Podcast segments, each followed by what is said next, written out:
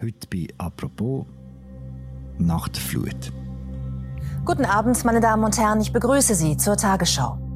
Heftiger Regen hat in Teilen Deutschlands Straßen überflutet, Keller volllaufen lassen und Bäche in reißende Ströme verwandelt. Es hört und hört nicht auf zu regnen.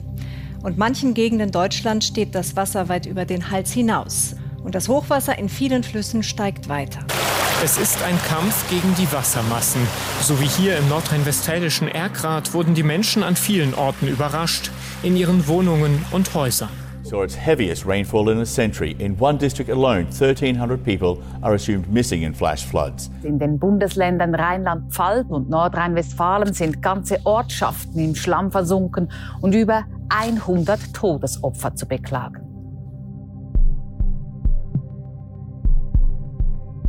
Über 130 Menschen sind bei einem Hochwasser im letzten Sommer im deutschen Ahrtal gestorben. Ich blieb in unserem Lokal noch mehrere Stunden, bis das Wasser abgelaufen war. Es war nass, es war kalt, es war still und es war einfach nur beängstigend. Ein Jahr nach der Katastrophe ist der Wiederaufbau längstens nicht abgeschlossen. Viele Leute im Ahrtal fühlen sich allein gelassen. Dabei wäre jetzt der Zeitpunkt, um das Tal für künftige Hochwasser vorzubereiten. Dass es künftig mehr Hochwasser gibt, das glauben die meisten Expertinnen und Experten. Der Dominik Eigenmann, Deutschland-Korrespondent vom Tagesanzeiger, hat das Ahrtal besucht. Heute ist er Gast bei «Apropos» im täglichen Podcast vom Tagesanzeiger und der Redaktion der Media. Hallo Dominik. Sali Philipp. Dominik, Nehmen wir es mit ins Ahrtal. Wo liegt das genau und wie sieht es dort aus? Also ich bin jetzt, ein Jahr nach dem Unglück, das erste Mal selber im Ahrtal. Ich bin im letzten Sommer in anderen Flutgebieten aber nicht im Ahrtal.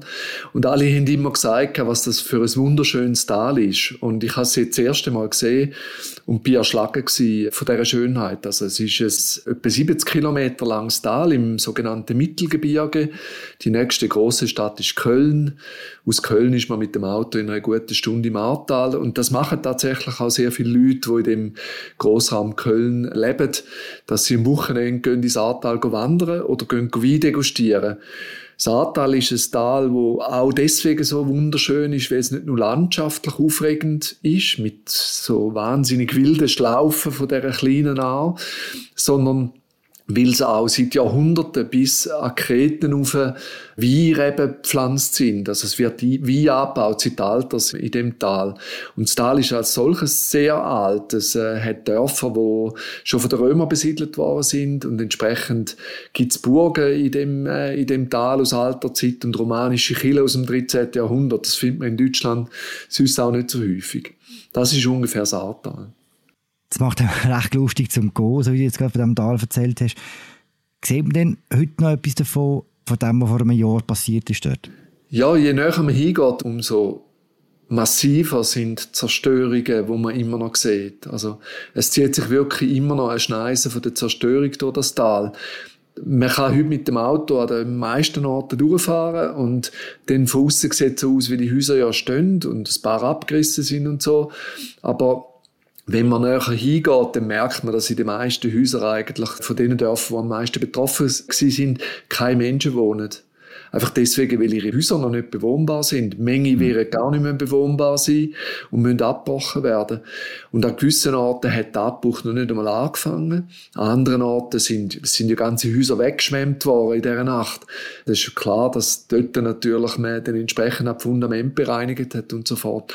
Aber Zerstörungen sind immer noch sehr, sehr groß und man sieht ganz genau, wo der A gestanden ist und man muss sich das vorstellen. Das ist ein kleines Flüsschen, an vielen Orten kann man einfach zu Fuß drüber laufen.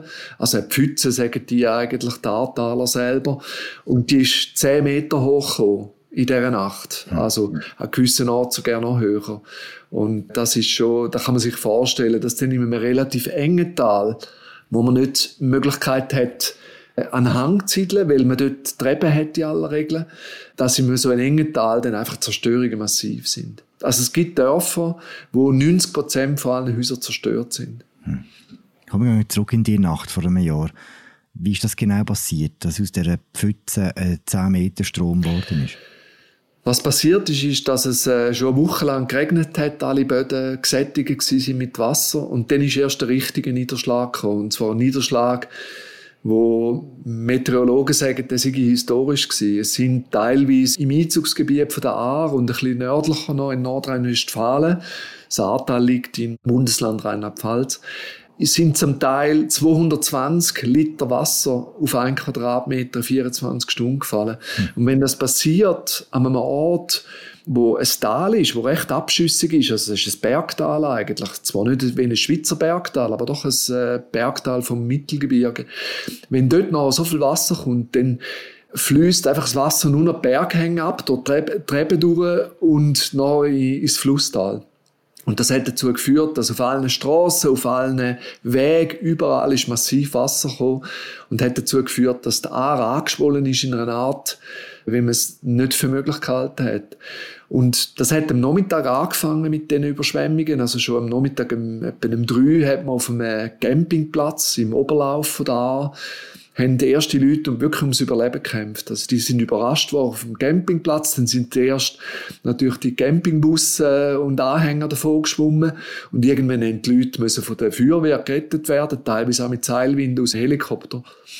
Und nachher hat es aber bis um zwei, halb drei in der Nacht gedauert, bis die Flutwelle am Ende vom Ahrtal am Einfluss in Rhein angekommen ist, also in Sinzig am Rhein.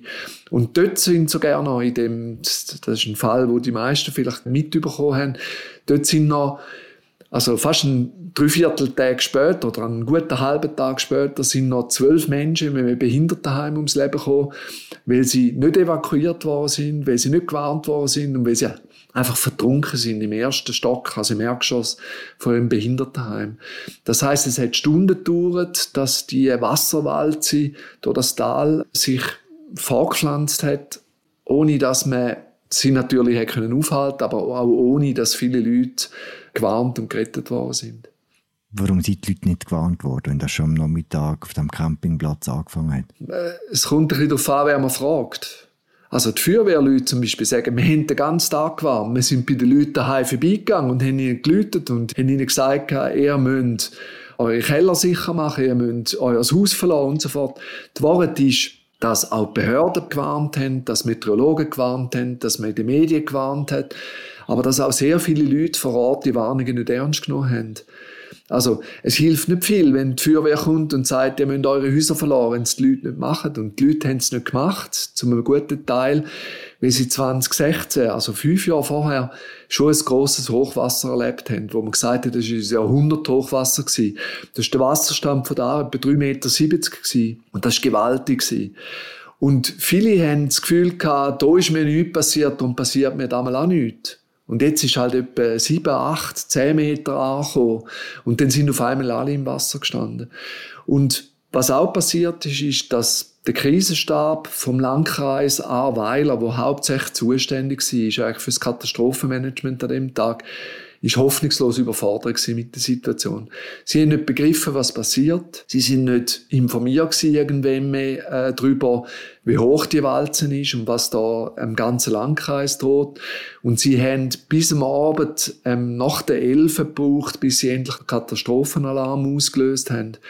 Katastrophenalarm kann man sich sagen, ja, das nützt nicht viel, wenn die Leute schon im Wasser sitzen. Aber es hätte ja ermöglicht, dass, wenn, wenn der Katastrophenalarm, wie es Menge im Tal gefordert haben, schon am Nachmittag um 5 Uhr ausgerufen worden wäre, dann hätte man massiv Hilfe der Bundeswehr können einfordern, dann wäre Bundeswehrhelikopter sofort geflogen, dann hätte man die Leute können sofort evakuieren. Wäre auch wahrscheinlich sofort zu Evakuationen vorgeschritten, wo dann die Polizei gekommen wäre und nicht die Feuerwehr, um die Leute aus den Häusern zu holen.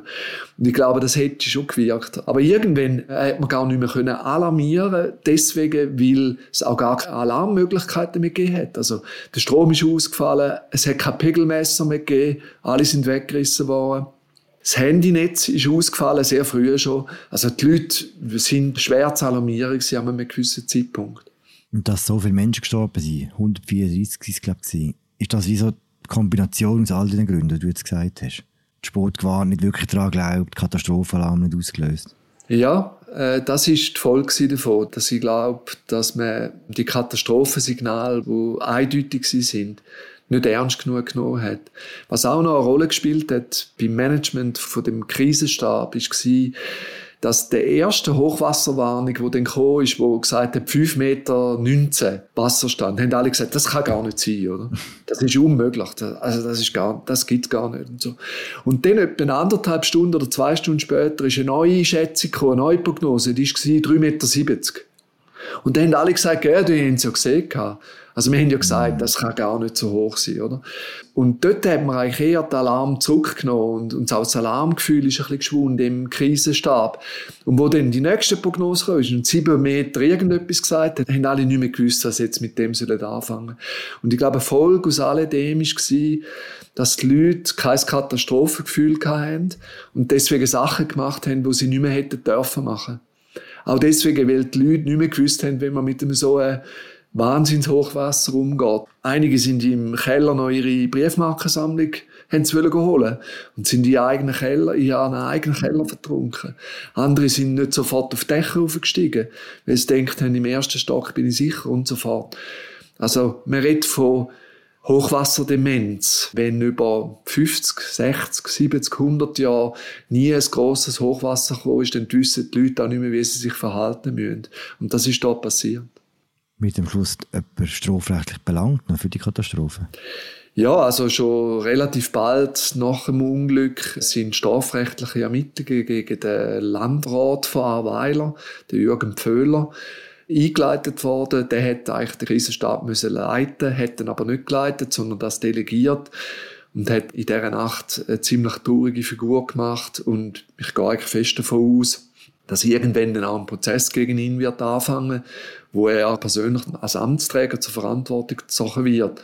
Es laufen auch schon sowohl im Landtag von Nordrhein-Westfalen wie im Landtag von Rheinland-Pfalz, das sind Parlamente von diesen Bundesländern, laufen parlamentarische Untersuchungsausschüsse, wo politische Verantwortlichkeiten sollten klären, weil natürlich auch höher in der Verantwortlichkeit in den Bundesländern Fehler gemacht worden sind. Mein Vater Bodo Laufer, geboren 1938, wohnt in Altena in der Salbernstraße und wir betrieben gemeinsam ein Weinlokal. Am 14.07. war ich den ganzen Tag in unserem Lokal. Wir hatten Dinge für das anstehende Wochenende vorbereitet und wollten eigentlich danach gemeinschaftlich zum Essen gehen. Die Menschen nach dem Unglück waren fassungslos, aber gleichzeitig auch sehr nüchtern.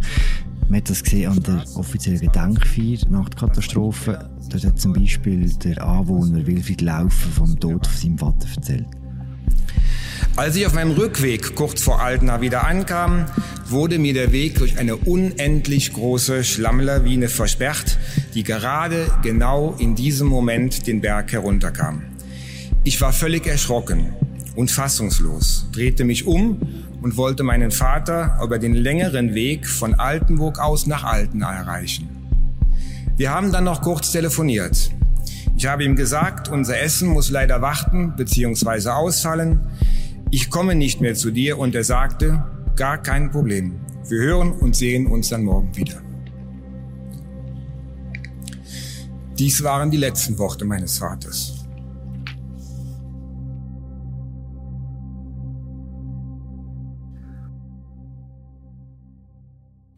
Du bist kürzlich bei diesen Leuten in diesem Tal. Wie geht es denen heute?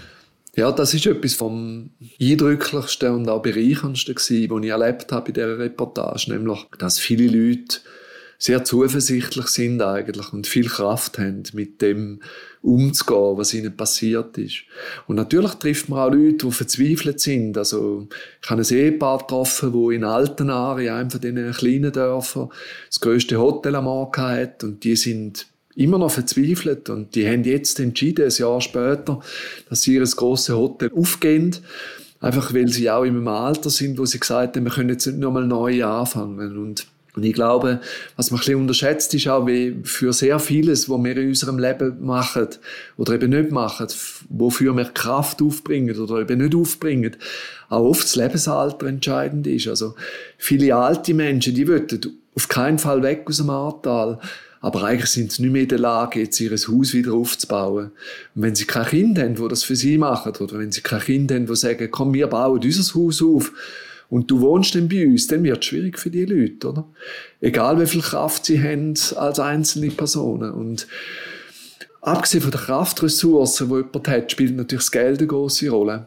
Es ist ja so, dass im Prinzip sehr viel Geld, also für die Menschen im Ahrtal hat das Land Rheinland-Pfalz und die Bundesrepublik Deutschland 15 Milliarden Euro zur Verfügung gestellt, dass auch die Leute, die nicht versichert sind, und das sind die meisten, ihres Haus wieder können aufbauen Also es wären im Prinzip der Bund und das Land entschädigen im Prinzip 80 Prozent von allen Verlusten, selbst wenn jemand null versichert war.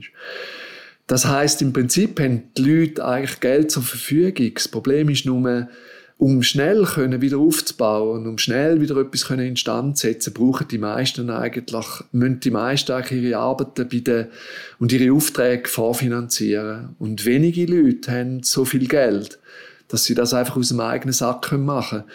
Und darum warten sehr viele Leute auf Geld, dass sie Geld zugesprochen bekommen, dass sie Baugenehmigungen äh, überkommen und so fort. Und viele Leute sind jetzt nach einem Jahreswarten leid.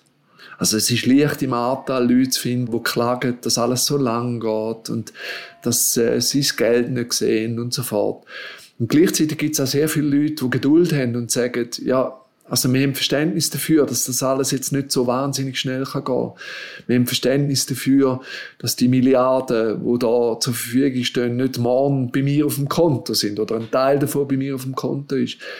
Also man findet alles an im Tal. Man findet Leute an, die noch viel Geduld haben und Leute, denen Geduld ausgeht. Man findet Leute, die schon wieder aufgebaut haben, die ihr Restaurant wieder aufgemacht haben, die ihr Hotel wieder aufgemacht haben. Und andere, die immer noch warten und auch viele, die nicht wissen, was sie sollen machen es ist schon ein bisschen eine paradoxe Situation, wenn der Staat eigentlich das Geld verspricht, aber gleichzeitig die Bürgerinnen und Bürger zuerst selber müssen vorschießen, dass überhaupt etwas passiert. Ja, das stimmt schon. Also, aber der Staat kann natürlich auch sagen, ihr müsst nichts vorschiessen, oder? Es ist einfach so, dass wenn man schnell etwas machen im Ahrtal, dann hat man sofort müssen reagieren, unmittelbar. Also, ich habe eine Wirtin getroffen, die ein Restaurant macht. Die hat Pläne für eine neue Küche schon in der Schublade gehabt, wo das Unglück passiert ist. Und die haben gewusst, dass sie am besten auch das ganze Erdgeschoss neu bauen Die haben sofort können anfangen. Also im Prinzip, den Schlamm haben sie kaum rausgeschöpft aus ihrem Erdgeschoss, haben sie schon Aufträge rausgegeben an Architekten, an Maurer, an Leute, die nachher dann gekommen sind und ihr Restaurant wieder neu gebaut haben. Und aber damit es so schnell gegangen ist, haben sie gesagt, haben wir alles vorfinanziert, oder? Mhm. Das heißt, wenn man nicht vorfinanziert, kommt man das Geld schon über, aber es geht dann einfach sehr viel länger. Und je länger es geht, umso mehr fängt man manchmal auch an zu zweifeln, ob das noch einen Sinn hat. Wir haben eine Winzerin getroffen, die äh, bauen seit 1775 an dem Ort Via. Und für die Familie ist es eigentlich keine Frage, dass man das weitermacht. Die haben einen jungen Sohn, der hat Önologie studiert, Weinbau studiert. Es ist klar, dass es irgendwie muss weitergehen muss.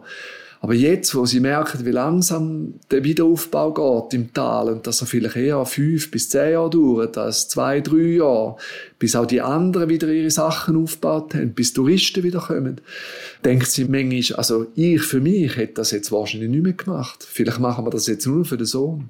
Hm. Behörden an so eher kleinen Orten, Bürgermeisterinnen und Bürgermeister, die sind in normalen Zeiten damit beschäftigt, Wasserzins zu verteilen, die Steuern irgendwie möglichst gerecht unter die Leute zu bringen oder einzuholen. Die sind auch in einer ganz anderen Situation jetzt. Wie gehen die mit dem um, ein Jahr nach dieser Katastrophe? Die meisten sind vollkommen überfordert von der Situation. Das kann man ganz simpel so sagen, ohne dass es sehr rührig ist. Ich habe einen Bürgermeister getroffen, der Ortsbürgermeister von Altenau, der hat mir das ganz offen gesagt. Der hat gesagt, für so eine Aufgabe, ein ganzes Dorf wieder aufzubauen, und zwar so, dass es Sinn macht für die nächsten 30 Jahre, bin ich nicht der Richtige. Hm. Ich bin Betriebsleiter bei der Deutschen Bahn. Ich bin ehrenamtlicher Ortsbürgermeister. Ich kann ein bisschen organisieren. Ich kenne mein Dorf genug, gut. Aber das sind Sachen. Ich habe noch nie einen Antrag gestellt, geschweige denn einen Antrag für Hunderte von Millionen von Euro nach EU-Richtlinien und so fort. Also kurz gesagt, die Bürgermeister, die brauchen alle Hilfe. Die brauchen alle Hilfe von Projektmanagern, von Profis, die mit solchen Projekten in diesen Grössenordnungen äh, Erfahrung haben. Und das ist jetzt das, was sie suchen.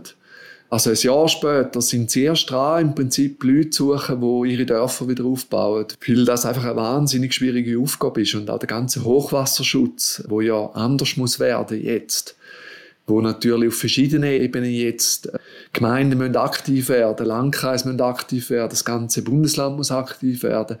Da braucht eine Planung und das ist insgesamt so komplex, dass man das sicher nicht kann einem Bürgermeister die Verantwortung zuweisen dafür. Aber es ist vorgesehen, dass man auch außerhalb vom privaten Wiederaufbau Massnahmen greift, um gegen Hochwasser künftig geschützt zu sein. Ja, natürlich. Also der ganze Hochwasserschutz im Ahrtal wird neu und anders werden. Und das ist eine Aufgabe für eine Generation. Also gewisse Sachen kann man schnell machen und muss man schnell machen. Also man hat zum Beispiel die ganze Risikokarte neu gezeichnet. Und die sehen jetzt natürlich ganz anders aus. Und man hat auch den Standard aufgesetzt von einem Hochwasser wo man künftig müsste können ertragen, ohne dass die ganze Infrastruktur noch kaputt ist. Und ohne dass Häuser davor schwimmen. Das sind jetzt 5,40 Meter, wenn ich es richtig im Kopf habe. Das sind auch nicht die 10 Meter, wo jetzt gekommen sind. Aber das ist ein Hochwasser, wo man, wo man glaubt, das könnte so Jahrhundertcharakter haben. Und man wird die künftig so bauen und nur noch an diesen Stellen bauen, dass Hochwasser nicht würde das ganze Tal kaputt machen. Und man kann sich ja vorstellen, was das alles mit sich bringt. Und dass da an gewissen Orten nicht mehr gebaut werden dass gewisse Häuser nicht mehr aufgebaut werden dass man an vielen anderen Orten nur, mehr darf nach Hochwasserschutzbedingungen bauen, die sehr einschneidend sind. Also es kann sein, dass man, also die haben alle keinen Keller mehr, die haben alle ein Erdgeschoss, wo sie vielleicht nicht mehr dürften wohnen und so fort. Also da, da gibt es sehr viele einschneidende Bedingungen. Und das wird natürlich alles neu werden und gleichzeitig weiß man, dass man wegen Klimawandel auch anders muss denken anfangen. Also an gewissen Orten wird man die Reben künftig anders müssen pflanzen, quer gegen den Berg und nicht mehr längs. An gewissen Orten im Oberlauf von da wird es grosse Rückhalteflächen und Rückhaltebecken brauchen. Und im Übrigen denkt man auch daran, man braucht die Becken künftig auch wegen der Waldbrandgefahr. Also wenn es immer weniger regnet, also entweder regnet es zu viel oder zu wenig, glaubt man im künftigen Klima. Das heißt, wenn man dann die Rückhaltebecken hat, dann sind die gefüllt mit Wasser und Helikopter können dann dort Wasser holen, wenn man Waldbrandgefahr hat. Und auch für das hat man früher noch nicht gedacht. Es hat 1910 im Ahrtal schon äh, so ein Hochwasser gegeben, wo nicht ganz so groß war wie das, aber ähnlich groß. Und dann hat man gesagt, man baut im Oberlauf so Überlaufbecken. Und dann irgendwann nach 10, 15 Jahren hat man gefunden, ja, ist vielleicht doch nicht so wichtig. Komm, wir bauen lieber den Nürburgring. Oder? Das ist dann die Rennstrecke geworden. Also, das ist nicht ganz sicher, ob es sich wirklich so zugetragen hat, wenn man es sich heute jetzt erzählt. Aber es gibt einige Indizien, die darauf hinweisen, dass man genau das gemacht hat. Also statt Beton in den Bergen zu verwenden, hat man aus Beton eine Rennpiste gebaut, eben den Nürburgring. Und das mal wird es anders, glaubst du? Ja, damals wird es anders werden. Ich glaube, in den Alpen, sowohl in Bayern, in Österreich wie in der Schweiz, ist man sich früher bewusst worden, wie gefördert sättige Bergtäler sind, von Lawinen, von Hochwasser und so fort. Und ich glaube, dort ist man an vielen Orten weiter im Schutz als äh, in gewissen Tälern in Deutschland, vor allem im Mittelgebirge. Oder bisher sind in Deutschland Hochwassergefahren vor allem an den grossen Strömen am Rhein, an der Elbe. Dann hat es mal noch die Sturmflut gegeben, 1962 in Hamburg. Aber das kleine, äh, äh kleine Wasserläufe, also auch Pfützen, dass Pfützen können Monster werden, das ist neu. Und die Gefahr, die haben jetzt alle begriffen. Und ich glaube, deswegen wird man jetzt an diesen Mittelgebirgsflüssen auf jeden Fall ganz anders planen, als man früher geplant hat. Wir haben vorher den Wilfried Laufer gehört, der am Staatsakt an der Gedenkfeier vom Tod von seinem Vater erzählt hat. Du hast ihn auch getroffen bei deinem Besuch im Ahrtal. Wie geht es ihm? Ja, der Wilfried Laufer völlig zufällig getroffen. ist einfach neben dem zerstörten Friedhof, wo man wieder aufgebaut hat, hat es einen gehabt, wo man ein Weieck, also so haben wir eine Weinspunte, ähm, umgeschliffen hat und, und hat viele Handwerker gehabt. Man hat gesehen, die wären jetzt dann fertig und machen ihr Weieck wieder auf. Und dann habe ich herausgefunden, das ist der Wilfried Laufer.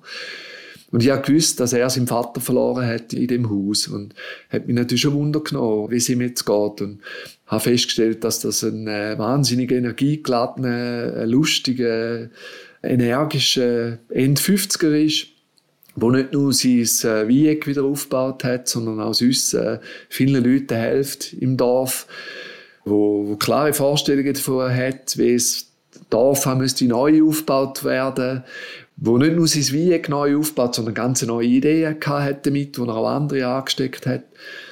Und man sieht bei ihm einfach auch, dass Leute weiter Mut haben, wenn sie einen Plan haben und wenn sie Ideen haben und wenn sie Kraft haben, um den Plan umzusetzen. Und interessant ist auch, dass der Wilfried Lauf hat an dem Staatsakt geredet, wo der Frank-Walter Steinmeier war, der Bundespräsident. Und was er dort gesagt hat, hat nicht nur Zuhörerinnen und Zuhörer vor Ort und am Fernsehen beeindruckt, sondern auch der Frank-Walter Steinmeier. Und der Steinmeier und der Laufer sind nach dem Staatsakt ins Reden gekommen.